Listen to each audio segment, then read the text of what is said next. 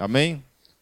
Abram suas Bíblias no, no livro de Êxodo, capítulo 31, versos 13 até o verso 17.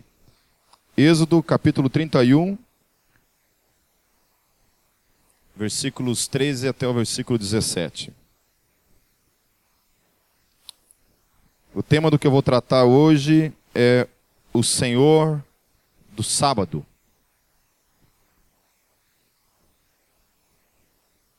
Vamos virar adventistas do sétimo dia. Vamos lá? Êxodo 31, versos 13 até o verso 17, diz assim: Tu, pois, fala aos filhos de Israel, dizendo: Certamente guardareis meus sábados, porquanto isso é um sinal entre mim e vós nas vossas gerações para que saibais que eu sou o Senhor que vos santifica. Portanto, guardareis o sábado, porque santo é para vós. Aquele que o profanar, certamente morrerá, porque qualquer que nele fizer alguma obra, aquela alma será eliminada do meio do seu povo.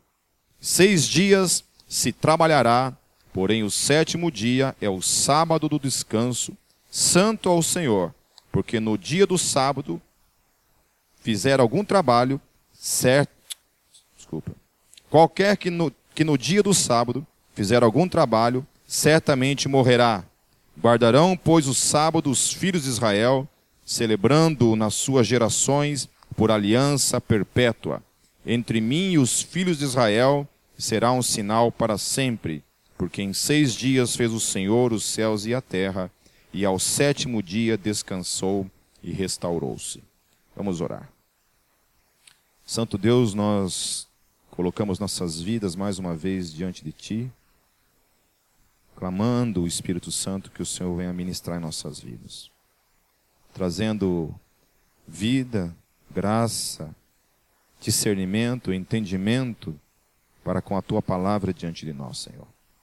É o que nós oramos em nome de Jesus. Amém. Faca na caveira esse texto, né? Hã? Que diz o seguinte, que se você trabalha no sábado, naquele contexto ali, implicava em morte. Qualquer forma de esforço que fosse feito nesse contexto implicava na morte.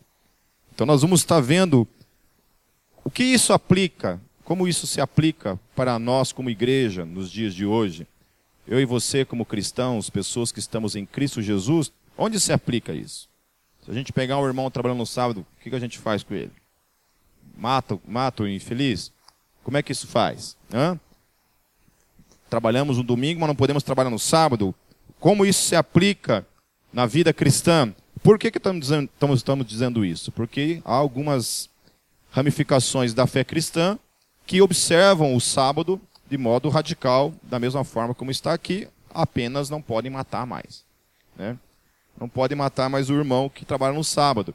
Mas, de alguma forma, esse conceito ainda faz parte da doutrina de algumas igrejas dentro da fé cristã. E existe também alguns movimentos judaizantes que hoje estão nascendo dentro do, do, da fé cristã, que também têm voltado a observar o sábado.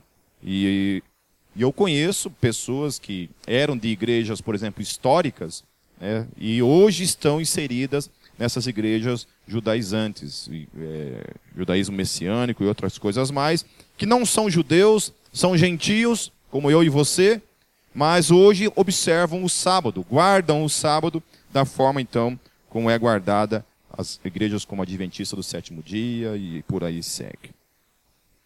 Então, Sábado, domingo passado eu estava falando sobre a respeito dessa questão do que Jesus estava vivenciando no seu ministério, no auge do seu ministério, operando curas para todos os lados, operando libertação de demônios para todos os lados, de alguma forma revelando o reino de Deus nesse mundo. Certo? Só que haviam pessoas que não estavam gostando do que estava acontecendo, entre eles eram os fariseus, que estavam acusando ele de três coisas em específico. Primeira coisa, estavam acusando Jesus de amigo de pecadores. Pô, que fama legal, né? O cara tinha essa fama. No contexto legalista, num contexto em que você tinha que se é, excluir do mundo, você não podia se misturar com o paganismo, com os pecadores, Jesus estava nadando contrário a toda essa natureza.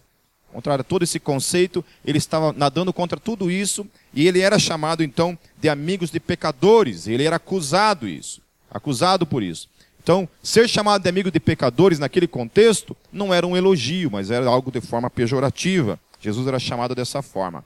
A outra coisa que Jesus estava sendo acusado então de ser de expulsar demônios em nome de Beuzebu, que foi o que eu tratei domingo passado. Havia essa acusação contra ele, que o que ele estava fazendo, no sentido de expulsar demônios, não vinha da parte de Deus, não era uma autoridade dada por Deus, portanto o Espírito Santo não estava usando ele, mas sim era o próprio Satanás que estava usando ele. E aí havia o terceiro crime que Jesus era acusado, que era o pior deles para eles. Porque era esse crime que colocava literalmente a vida de Jesus em risco. Que, como eu acabei de ler em Êxodo, a pessoa que, de alguma forma, fizesse algo contrário ao sábado, tinha uma implicação. E essa implicação era a morte. Então eles estavam pensando em todo momento em procurar algo em Jesus, principalmente no sentido dele, de alguma forma, entrar em desacordo com a guarda do sábado para que então ele pudesse ser acusado e, uma vez acusado de tal crime, ele fosse apedrejado e morto. Ok? Então tenham em mente isso: que quando os fariseus estavam procurando em Jesus algo que dissesse respeito à questão da guarda do sábado, isso tinha uma implicação. E o texto depois a gente, a gente vai trabalhar, vai tratar essa questão.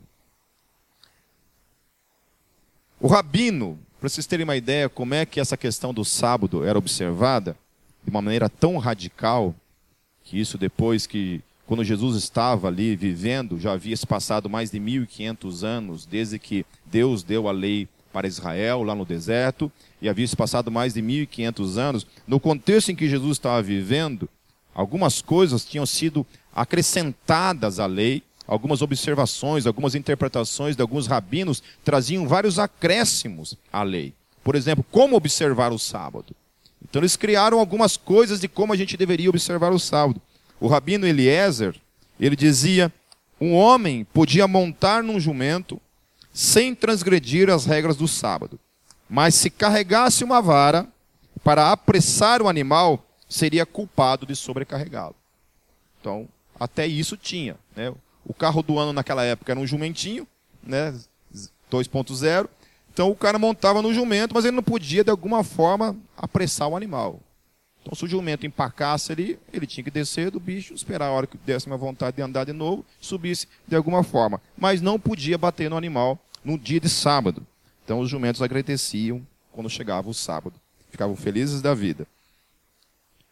A outra regra que o Rabino Eliezer colocou é que uma mulher não podia, olha só que interessante. Uma mulher não podia olhar-se no espelho no sábado. Era proibido mulherada olhar no espelho no sábado. É, para auto. É, desculpa, perdi aqui. Uma mulher não podia olhar-se no espelho no sábado para não perceber algum cabelo grisalho e se sentir tentada a arrancá-lo. Então, no sábado, você não podia nem tirar um cabelo branco. Porque aí o bicho pegava para o teu lado. Você podia fazer umas pauladas por causa disso. Então o Rabino Eliezer ele criou essas questões aí.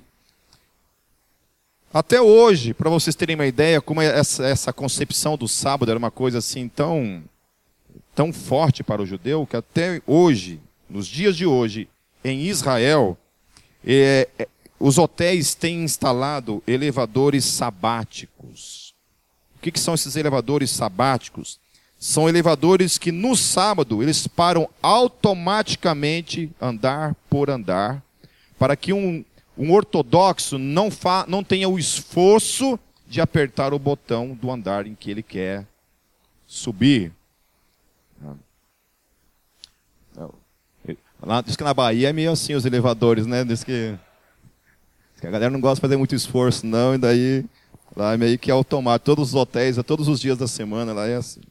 Brincadeira com os baianinhos, tá, gente? E aí entra a questão, né? Os apóstolos, como judeus, eles guardavam o sábado também. Então haviam alguns uma certa conduta na vida deles, como judeus, que eles ainda assim observavam, mesmo depois de terem consciência acerca da graça e da sua fé em Cristo Jesus, da sua liberdade, eles ainda assim observavam e guardavam o sábado. Porém, do mesmo modo, eles também reservavam o domingo, não com a mesma função de regras e lei, como era o sábado, mas eles também, de alguma forma, separavam o domingo para prestarem culto a Deus, porque o domingo era o dia da ressurreição de Jesus. Amém? Aí entramos nessa questão. Aí entramos na era da igreja agora. Então, isso é confirmado por Clemente de Alexandria. Ele confirma que a igreja passou, então, a partir de Cristo, não apenas os judeus observavam o sábado, mas os gentios passaram a observar o domingo e não o sábado. Mas volto a falar, eles não observavam o domingo da forma como observavam o sábado. Ok? Então, o domingo, que é hoje, que nós estamos aqui reunidos como igreja, isso aqui não é uma substituição do sábado, certo? A igreja passou a observar o domingo como substituição do, do sábado. Não, não é isso. A igreja passou a observar o domingo apenas porque o domingo era o dia da ressurreição e como uma forma de manter a tradição, isso se manteve na igreja até os dias de hoje. Foi Constantino que oficializou o domingo como dia de descanso no ano de 321 depois de Cristo. Então até 321 o domingo era observado de alguma forma, guardado como forma de culto, como dia de culto, mas foi Constantino que instituiu então o domingo como dia de folga no Império Romano. E aí nós estamos hoje herdando isso. No mundo todo, trabalha-se seis dias da semana e o domingo é o dia que todos nós descansamos. Amém? Salvo, talvez, em Israel ou outros países aí que eu não tenho conhecimento. Ok? Então foi, foi Constantino quem instituiu o domingo. Lembrando bem, Constantino não instituiu o domingo como sábado, certo? Porque tem muita gente por aí falando em internet que nós observamos o domingo dessa maneira. Mas não é essa a verdade. A igreja nunca observou o domingo dessa maneira. Ok? É... Aí entra a questão foram os puritanos na Inglaterra os primeiros crentes a aplicarem o domingo com o mesmo radicalismo onde eram tratados em Israel. Os puritanos foram os primeiros a trazerem para o domingo esse radicalismo, então. Para você ter uma ideia, existe um código que diz assim, chamado Código de Connecticut. Não me pergunto o que significa. Está escrito o seguinte nesse código: no dia do sábado, é, ninguém deve correr, andar pelo jardim ou por qualquer outro dia, exceto ao se dirigir ou voltar da reunião. Desculpa, eu falei do domingo, né, né? Do sábado, tá, gente? Voltando aí. Eles voltaram a observar o sábado com o mesmo radicalismo que Israel observava. Eles diziam o seguinte: no dia de sábado, ninguém deve correr, andar pelo jardim ou por qualquer outro lugar, exceto ao se dirigir ou voltar da reunião e com reverência. Então, no sábado, o crente tinha que sair de casa cabisbaixo, ir para a igreja e voltar sem fazer muito alarde diante disso. Ninguém deve viajar, cozinhar. Aleluia, mulherada, glória a Deus. No domingo não precisa cozinhar. Desculpa, no sábado arrumar casas, varrer a casa, cortar o cabelo ou fazer a barba no sábado. Se algum marido, olha, guardem essa aqui. Se algum marido beijar sua esposa, ou ela seu marido, no dia do Senhor, a pessoa responsável pelo erro deve, deve ser punida de acordo com a, o entendimento da corte dos magistrados. Então não podia nem dar uma, uma bitoquinha na esposa, não podia dar no domingo, no sábado. Eu me encarnei com o domingo no negócio aqui. Então, porém, não há no Novo Testamento algo que denote que o crente deve observar o sábado. Não há luz no Novo Testamento algo que denote que eu e você, como gentios que somos, não somos judeus, portanto, não há no Novo Testamento nenhum ensino que denote que eu e você devemos guardar o sábado. Do contrário, por exemplo, no Concílio de Jerusalém, lá em Atos 15, 29, diz assim: eles se reúnem para estabelecer as regras que deveriam dirigir a vida dos gentios. Todo aquele que não era, não era judeu estava se convertendo à fé cristã. O Concílio de Jerusalém estabeleceu então algumas regras que deviam ser observadas. Se resumiu em três regras: que vos abstenhais das coisas sacrificadas aos ídolos, e do sangue e da carne sufocada, e da fornicação. Ô oh, glória! Em especial essa terceira parte. Jerusalém, o Concílio de Jerusalém, Jerusalém estabeleceu que não podia haver imoralidade sexual mesmo dentro do mundo gentílico. Não fui eu que estabeleceu isso, meus queridos. Foi o Concílio de Jerusalém, os apóstolos que estabeleceram isso, que o sexo fora do casamento é pecado. É pecado. Vou repetir, é pecado. Porque numa reunião aqui se estabeleceu que eu não falo muito sobre isso e as pessoas aqui fazem sexo fora do casamento porque não entenderam ainda que é pecado. Falei, não pode ser verdade isso. Eu não prego em grego. Sexo fora do casamento é pecado. A igreja nunca liberou isso. Os apóstolos nunca disseram: aproveite a vida, tome café à vontade. Vira o zoinho para trás. Nunca disse isso. Foi estabelecido apenas três regras para mim e para você. Que nós não nos prostrássemos diante de ídolos, que nós não comêssemos carne sufocada, carne sacrificada aos ídolos, e que nós mantivéssemos a nossa sexualidade em santidade diante de Deus. Nós mantivéssemos a nossa sexualidade numa vida santa diante de Deus. A nossa sexualidade é santa, pertence à pessoa a quem nós somos casados. O meu corpo pertence à minha esposa. E o corpo da minha esposa pertence a mim. Nós pertencemos um ao outro porque nós estamos debaixo de uma aliança santa chamada casamento. Qualquer sexualidade vivida fora dessa aliança, segundo as Escrituras, é pecado. E eu não estou usando o Antigo Testamento aqui, meus queridos. Eu estou falando do Concílio de Jerusalém, onde os apóstolos, não, não Moisés, não Davi, nem profeta algum, mas os apóstolos, sob a orientação do Espírito Santo de Deus, se reuniu num concílio e estabeleceu que para a igreja gentia, que somos eu e você, que não somos judeus, somos gentios, mas para nós foi estabelecido também que a nossa sexualidade é santa e deve ser exercida apenas dentro do casamento. Aleluia e amém. Pipe, mas como é que eu faço? Te vira. Toma banho gelado. 100 flexões por dia. 10 abdominais por minuto. Dá teus pulos.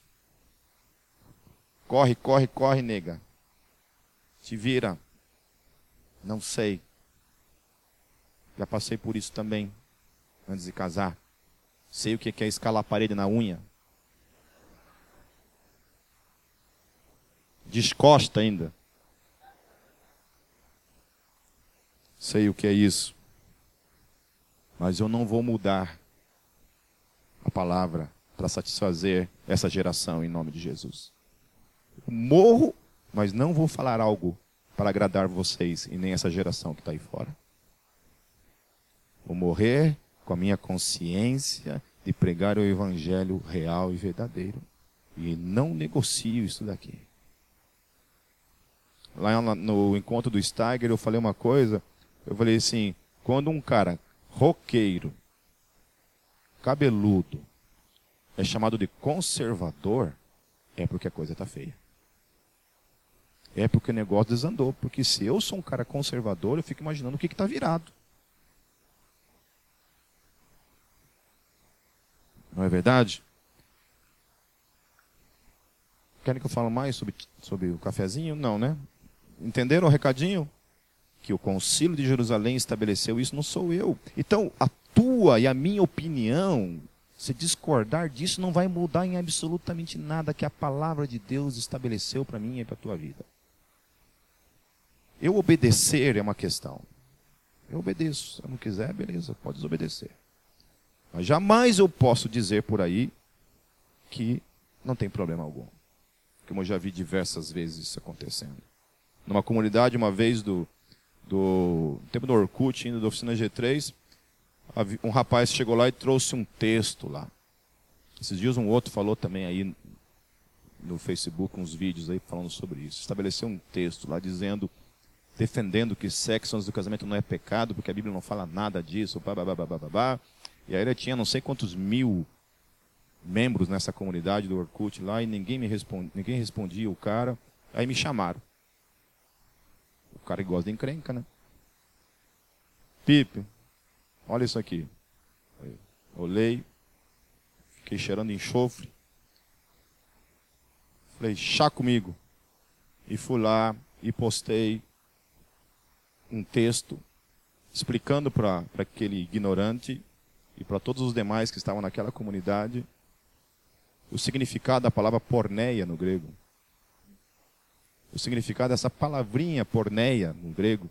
Eu desafiei ele, falei, me explica o que significa essa palavra, cidadão. Vá para qualquer dicionário bíblico sobre a face da terra e procure o significado dessa palavra chamada porneia no grego. No grego, porneia significa imoralidade sexual. E aí, no conceito grego, o que era segundo a Bíblia, imoralidade sexual. Daí estava lá toda a descrição. Toda sexualidade feita fora do casamento é imoralidade sexual, é porneia. Ponto. E aí outras questões. Então, é adultério, fornicação, swing. Né? É, tem gente, tem crente, tem um, um site de swingers cristãos. Eu já falei isso uns dias atrás aqui. Me mandaram, eu falei, não, não pode. Tá de brincadeira. Então zóia. Mandou o linkinho lá. Tudo debaixo da benção. Falando em línguas. Profetizando. Tudo. Porque o conceito é um conceito arcaico, porque o Pipe é um cara conservador. Não, e a gente é da nova geração, a gente é legal, a gente entende que a gente tem que amar as pessoas. Né?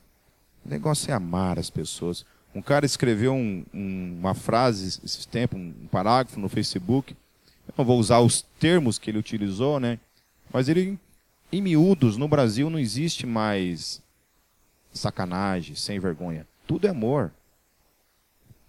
Eu quero, eu amo a minha esposa tanto a minha esposa que para deixar ela feliz eu preciso repartir ela com outras pessoas, né? É um socialismo conjugal, né? É, e aí eu não, eu tenho as minhas fantasias doentias na minha cabeça e eu vou lá e proponho, e ela, por amor a mim, aceita essas desgraças doentias da minha mente lá e a gente entra nessa desgraça toda.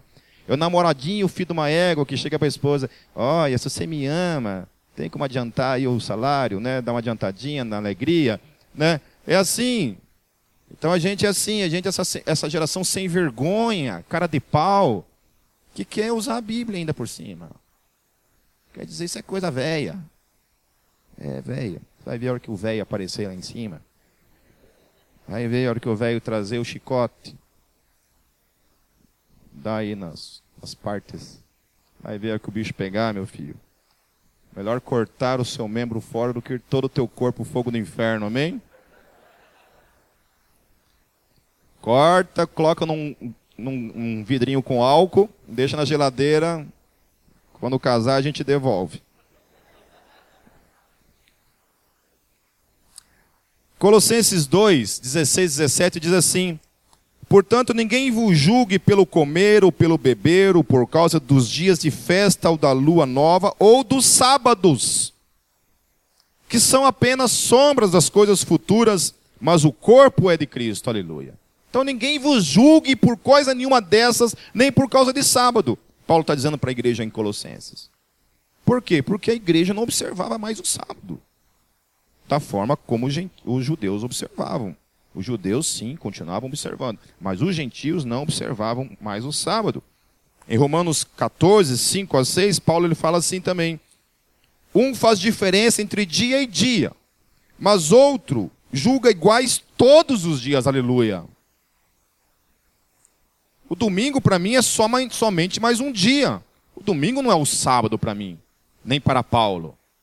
Todos os dias são os dias do Senhor em que nós vivemos uma vida de consagração, de louvor, de adoração a Ele todos os dias. Amém? Aleluia. É, cada um esteja inteiramente seguro em sua própria mente. Aquele que, aquele que faz caso do dia, para o Senhor o faz, e o que não faz caso do dia, para o Senhor o não faz. Então é para o Senhor, eu não guardo nenhum dia. Todos os dias são santos para aqueles que são santos. Amém? Então Jesus, lá no capítulo 12 de Mateus, abra suas Bíblias no capítulo 12 de Mateus. É, Mateus 12. A partir do versículo 1, eu vou lendo e vou comentando. Trabalhando então a questão do sábado ainda na pessoa de Jesus. Naquela ocasião, Jesus passou pelas lavouras de cereal no sábado. Seus discípulos estavam com fome e começaram a colher espigas para comê-las. Os fariseus, vendo aquilo, lhe disseram: Olha, os teus discípulos estão fazendo o que não é permitido no sábado. É interessante isso, né? Porque os caras acusam Jesus disso. Os caras estão morrendo de fome, viram umas espigas lá, entraram, colheram e comeram.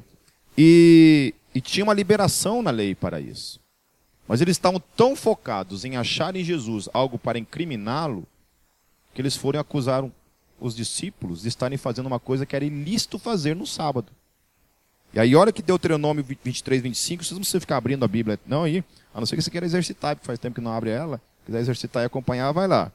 Deuteronômio 23, 25 diz assim, olha, na lei dizia assim, quando entrares na seara do teu próximo, com a tua mão arrancarás as espigas, porém não porás a foice na seara do teu próximo. Então era liberado pela lei que você estivesse com fome, você podia entrar numa lavoura. Outras passagens ele diziam que você podia entrar, por, por exemplo, numa onde, num parreiral de uva, né? Pegar umas uvinhas, né? Lá na Alemanha, se você fazer isso, você leva tiro, filho, se você fizer isso lá. Mas era liberado pela lei. Você podia fazer isso. Jesus então ele faz uso do Antigo Testamento para contradizer aqueles argumentos que eles estavam utilizando para incriminá-lo e levá-lo então a julgamento. Aí Jesus ele estabelece a questão usando o exemplo de Davi, por exemplo. Lá no, cap... no versículo 3 diz assim: Ele respondeu: Vocês não leram o que fez Davi quando ele e seus companheiros estavam com fome? Ele entrou na casa de Deus e juntamente com seus companheiros comeu os pães da presença, o que não lhes era permitido fazer, mas apenas aos sacerdotes. Por que, que ele, ele, olha, ele usa Davi como exemplo? Porque Davi ninguém ia questionar. Ó, vocês querem ver o absurdo que vocês estão falando para mim? Vocês lembram quando Davi estava com fome? Ele entrou no templo. E ele pegou o pão que era permitido somente aos sacerdotes comerem. E ele comeu desse pão. Ele não podia comer desse pão. Era expressamente proibido comer desse pão. Esse pão é interessante, porque esse pão, todo sábado, ele era renovado. Ele era trazido os pães novos e esses pães eram deixados na presença, na presença de Deus. Deus não comia o pão, obviamente. Mas aquele pão era uma sombra. Ele era uma sombra. De quem ele era a sombra? De Jesus. Do pão que seria entregue, o corpo que seria entregue, que era colocado na presença de Deus o tempo todo. Todos os sábados, aquele pão antigo era tirado, os sacerdotes tinham que comer, somente eles podiam comer, e era renovado então esses pães ali na presença de Deus. Então Jesus ele coloca isso, olha, Davi fez isso. Davi fez isso. Aí ele usa um segundo exemplo. Lá no versículo 5 ele diz assim: Vocês não leram na lei que no sábado os sacerdotes no templo profanam esse dia e contudo ficam sem culpa? É interessante, porque no sábado era o dia que o sacerdote mais trabalhava. Porque ele tinha que ir lá, oferecer sacrifício, ele tinha que matar os bichos, ele tinha que cortar os bichinhos, tinha que fazer fogo, tinha que oferecer os bichos, tinha que trocar o pão, colocar pão novo. Ele tinha todo sábado, o sacerdote trabalhava mais que todo mundo. E ele estava em pecado por causa disso? Não. Ele não estava em pecado, por mais que ele estivesse trabalhando, fazendo todo um esforço no dia do sábado. Então os sacerdotes, eles eram isentos da lei sabática. No, dentro do templo, então, era lícito trabalhar. Portanto, eles não pecavam trabalhar nos sábados. Às vezes, por exemplo, uma criança, no oitavo dia do seu nascimento, o menino tinha que ser circuncidado. Oitavo dia. Então, oito dias, ele era levado no templo para ser circuncidado. Nossos filhos agradecem, glórias a Deus, nós também, porque não nascemos nessa época, né? Os sacerdotes, portanto, poderiam trabalhar no sábado. Sacerdotes não estão debaixo da lei sabática. E aleluia, porque eu e você somos sacerdotes. É o que fala lá em 1 Pedro, capítulo 2, versículo 9. Sacerdotes podem trabalhar no sábado. Sacerdotes, por uma ordenação divina, eles, mediante o seu trabalho por si mesmo, eles de alguma forma são contrários à lei do sábado. Porque nós somos esses sacerdotes. 1 Pedro fala isso. Mas vós sois a geração eleita, o sacerdócio real, aleluia. Amém? Todos nós somos a geração de sacerdotes. Que maravilha isso! Porque nós estamos constantemente dentro do templo, adorando a Deus, de sábado a sábado, de domingo a domingo, de segunda a segunda. Nós estamos constantemente na presença desse Deus, servindo o nome dele sem culpa alguma para com isso. Aleluia. Uma geração de sacerdotes. Versículo 6, Jesus diz assim: Eu lhes digo que aqui está o que é maior do que o templo. Aleluia. Ele é maior, ele é mais importante do que o templo, que era o centro do coração da cultura e da religião judaica. Ele é o próprio templo. Lá em João 2,19, Jesus lhes respondeu: Destruí este templo e em três dias eu o reconstruirei. Ele está falando de quem? Dele mesmo. Ele é o templo. Ele é aquele em que nós habitamos, ao mesmo tempo que nós somos a habitação dele. É interessante essa loucura divina de mistura de quem nós somos. Lá no retiro a gente estava cantando aquela música é, Oceanos, aí dizia: Pois eu sou teu e tu és meu. Não é isso que acontece na relação entre um homem e uma mulher, quando estão casados, os dois não se tornam uma só carne. Então nós habitamos nesse que é o templo, e esse que é o templo habita em nós, que somos o templo dele. E é isso aí, não há nenhuma contradição nisso. E aí no ano 70, para de uma vez por todas destruir o conceito sabático, acontece uma coisa o templo é destruído. E se o templo é destruído, não tem mais como haver os ritos sabáticos, cerimoniais que aconteciam em Israel. Deus destrói o sábado no ano 70. O rito cerimonial do sábado é destruído, não há mais como observar o sábado na íntegra, Porque como que os sacerdotes vão entrar no templo para oferecer sacrifícios no sábado se não existe mais templo? E tem que ser no templo. Não pode ser oferecido em nenhum outro lugar. Ao ponto que a partir de então, do ano 70 no Domini, nunca mais há em Israel, houve em Israel sacrifício algum. E a observação sabática deixa de ter a sua importância para a igreja, e a igreja então passa a vivenciar uma outra realidade, que é uma observação de uma outra, outra atmosfera em Deus todos os dias. Portanto, eles eram discípulos de alguém que era maior do que o templo, alguém que destrói todo o conceito templocêntrico e crava a religião, Deus, não mais no dentro de um lugar onde Deus habitava, mas agora Deus uma vez destruído aquele templo, Deus sai daquele templo e Deus começa a habitar nos templos vivos que estão hoje aqui. Aleluia. E aqui nesse templo aqui todos os dias a gente oferece sacrifício vivo, santo e agradável a ele. Aleluia. Todos os dias nós estamos na presença desse Deus, oferecendo a ele sacrifícios, louvores, adoração, vivendo uma vida de santidade na presença dele ontem, hoje e para todos sempre. Amém. No versículo 7 diz: Se vocês soubessem o que significam essas palavras, desejo misericórdia, não sacrifícios, não teriam condenado inocentes. É interessante que Jesus ele cita Oséias 6,6. E Oséias 6,6 ele, ele é completa da seguinte maneira: Porque eu quero a misericórdia e não o sacrifício, e o conhecimento de Deus mais do que os holocaustos. Aleluia. O propósito de Deus de todos esses holocaustos, essas observações de sábado, tinha um propósito apontar para Cristo. Quando a gente culmina, finalmente chega em Cristo, todas estas coisas perdem o seu valor e são destruídas. Não há mais sacrifício, não há mais um dia específico para ser observado, porque agora nós estamos naquele para quem todas essas coisas apontavam, que é em Cristo Jesus, aleluia. Ele nos completa, meus queridos. Não há mais sacrifício a ser feito, porque ele já fez todo o sacrifício.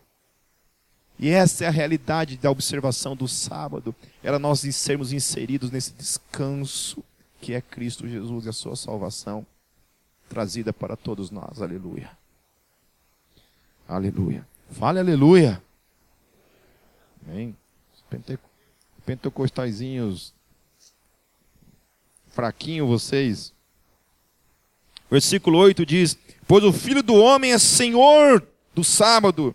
Portanto, não apenas eles eram discípulos de alguém que era maior que o templo, mas de alguém que era maior e senhor do sábado, aleluia. Foi ele que instituiu o sábado, porque ele era Deus, e estava explicando a razão de tê-lo criado.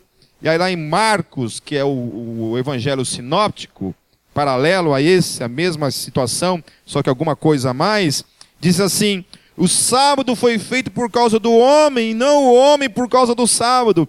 E aí entra a questão. Que por mais que a gente não observa o sábado, nós não guardamos o sábado, o sábado tem a sua importância como princípio de vida que é descansar. Nós temos que ter um dia, não um dia apenas, mas durante o nosso dia, nós temos que ter o nosso tempo de descanso. O sábado tinha esse propósito: fazer o homem parar das suas atividades. O homem não pode trabalhar sete dias por semana, 365 dias por ano. O homem não pode. É pecado trabalhar dessa forma. Se você está inserido num tipo de trabalho, meus queridos, dessa maneira, ore, peça a Deus libertação em nome de Jesus. Saia do Egito, em nome de Jesus. Nós precisamos ter um dia em que a gente precisa descansar. Não da maneira legalista, mas de uma maneira graciosa trazida por Deus para as nossas vidas. Aí tanto faz. Se você trabalha num shopping center, folga na terça-feira, use para descansar. Descanse. Durante a semana, descanse. Chegue em casa, procure um tempo para relaxar, sabe? Para descansar. Não seja esse louco que acorda seis horas da manhã, já com a mente a mil. Vai dormir uma hora da manhã com a mente a mil. Sabe? Uma hora Deus vai parar você. Uma hora Deus vai pular com os dois pés no teu peito e vai te parar. Ou Deus te para, ou ele permite que Satanás pare você. Ou uma hora uma doença vem, meu filho, aí você vai ter que parar na marra.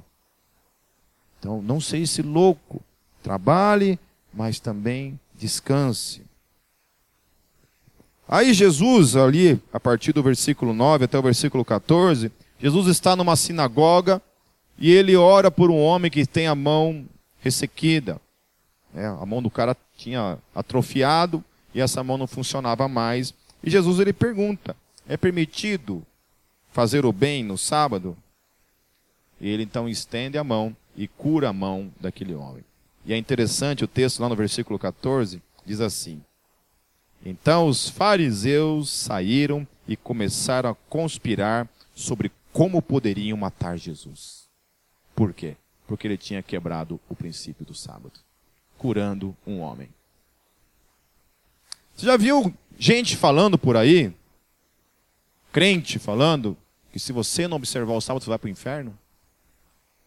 Qual que é a diferença? Procurando em você algo para te matar. É isso julgando a mim e a você, porque a gente não observa o sábado na maneira como, de, como eles acham que poderia ser observado, e querem te condenar ao fogo do inferno por causa disso. Lá em Hebreus capítulo 4, versos 11, o autor de Hebreus ele explica para a gente de maneira clara a implicação do sábado na vida do crente. Eu queria encerrar lendo esse texto para todos nós. Eu sei que a gente leu bastante texto hoje, eu não gosto de ficar lendo muito texto para a gente, mas era necessário a gente olhar para esse texto, porque esse texto ele é fundamental para a gente entender essa questão acerca do sábado. Hebreus capítulo 4, versículo 1 em diante. Diz assim: Temamos, pois, que porventura, deixada a promessa de entrar no seu repouso, pareça que alguns de vós fica para trás. Porque também a nós foram pregadas as boas novas como a eles, mas a palavra da pregação nada lhes aproveitou, porquanto não estava misturada com a fé naqueles que a ouviram. Porque nós, os que temos crido, entramos no repouso. Aleluia. Repita comigo. Nós, os que temos crido, entramos no repouso. Aleluia. Nós, os que temos crido, entramos no repouso, descanso. Amém? Estamos descansandinho. Na praia, sombra e água fresca. Tal como disse, assim jurei na minha ira que não entrarão no meu, no meu repouso, embora as suas obras estivessem acabadas desde a fundação do mundo. Porque em certo lugar disse assim do dia sétimo. Quando que é o dia sétimo? Sábado. Então, em certo lugar, ele falou acerca do sábado, acerca do dia sétimo. E repousou Deus de todas as suas obras no sétimo dia. Em outra vez, neste lugar, não entrarão no meu, no meu repouso, visto, pois, que resta que alguns entre eles entrem nele e que aqueles a quem primeiro foram pregadas as boas novas não entraram por causa da desobediência, determina outra vez um certo dia, hoje dizendo por Davi, muito tempo depois, como está dito: Hoje, se ouvirdes a sua voz, não endureçais os vossos corações, porque se Josué lhes houvesse dado repouso, não falaria depois disso de outro dia. Portanto, resta ainda um repouso para o povo de Deus, porque aquele que entrou no seu repouso, ele próprio repousou de suas obras, aleluia, como Deus das suas. Procuremos, pois, entrar naquele repouso, para que ninguém caia no mesmo exemplo de desobediência, aleluia. O que é o repouso? O que é o sábado? A salvação. É quando nós descansamos de todas as nossas obras. Não é isso que é a graça. Não é exatamente isso que é a salvação. Quando eu e você estamos em Cristo, nós repousamos das obras. É isso. Não há nenhuma obra a ser realizada para que eu e você sejamos salvos por meio dela. Nós estamos descansados em Cristo Jesus desde ontem, hoje e para sempre. Aleluia e amém. É poderoso nós vivemos nessa dimensão, gente, do descanso em Deus, da salvação. Por isso que nós precisamos ter a certeza da nossa salvação. Porque é isso que a Bíblia fala. A salvação não está num dia que eu e você guardamos, não está na observação de nenhuma lei. A salvação é uma condição, é um lugar, é uma habitação que a gente entra e não sai mais, permanece lá. Esse é o lugar da habitação em Cristo Jesus, que é descansar das suas obras, aleluia e amém. E para encerrar, eu quero ler Gálatas 3,10 que diz: Todos aqueles, pois, que são das obras da lei, ou seja, aquele que ainda não descansou das suas obras, que ainda está ligado à lei, ainda está ligado a observar sábado, ainda está ligado a observar mandamentos, esta pessoa, a palavra está dizendo por meio de Paulo, estão debaixo da maldição. Então, quando o cara quiser te oferecer para você guardar o sábado, eu falei assim: eu, rapaz, calma aí, rapaz, estou na benção. Não vem trazer maldição para minha vida, não. Quer ficar debaixo da maldição? Fique, mas não traga para minha vida isso. Porque é maldição. Imagine, seis horas da tarde na sexta-feira você tem que parar de trabalhar. Tem que ir para casa. Meio que você tem que pedir para alguém te dar um empurrão para você ir no embalo. Para você não fazer um esforço. Não pode dar uma bitoquinha na esposa. Não pode fazer comida. Não pode atravessar a rua correndo. Tem que orar para os caras virem devagarzinho. Você tem que. Não pode apertar o botão do elevador. Não pode subir uma escada? Era essa forma radical que era vista. É que a gente só pega a parte boa, aquilo que nos convém. Ou a gente obedece ou não obedece, meus queridos. E aí diz assim: Maldito! Não sou eu que estou dizendo, é Paulo que está dizendo: Maldito todo aquele que não permanecer em todas as coisas que estão escritas no livro da lei para fazê-las. Ponto. Eu não quero voltar novamente a viver uma vida de obras, eu quero viver no descanso do Senhor, aleluia. Estou descansado das minhas obras. As coisas que eu faço é graça, é fruto da graça na minha vida. Nada do que eu faço influencia alguma coisa no quesito da minha salvação. Não ganha crédito nenhum diante de Deus. Ah, então não vou fazer. O problema, o problema é teu. Não faça então. É massa servir a Deus, né? Fazer as coisas porque você o ama, não porque você quer ganhar um crédito. Quantos pais não falam para os filhos assim, filho, se você lavar a louça, eu vou te dar um presente. Então a gente já ensina nossos filhos a fazerem coisas para ganhar coisas, não porque ama o pai e ama o filho. Às vezes eu peço para o Gabriel assim, filho, pega uma água para mim lá. Ele, ah, pai, você não me ama, Jaguar. Vai lá que eu te dou um monte de beijinho depois. A única, a única negociação que tem ali é beijo, é amor. Não, vamos negociar o amor, meu querido. Sei lá, vou te dar um monte de beijo. Aí vai correndo. Volta com dois baldes de água. Aí só love. Amém, meus queridos? Que a gente continue vivendo a nossa vida em Cristo Jesus, descansados nele, nesse lugar, nessa habitação. Em Cristo Jesus que é o Senhor do templo, maior do que o templo, que é o Senhor do sábado, que nos levou a adentrar no sábado, que é esse lugar do descanso eterno nele, das nossas obras, para todos sempre. Amém. Vamos fechar nossos olhos. Santo Deus, eu quero, eu quero te louvar, Senhor Jesus porque o Senhor nos transportou do reino das trevas para o reino, para o teu reino, reino da luz. Deus, eu quero te louvar porque o Senhor nos libertou de tudo aquilo que nos, que nos trazia maldição. Regras e mais regras e observações de leis que nos condenavam, que nos separavam da tua glória.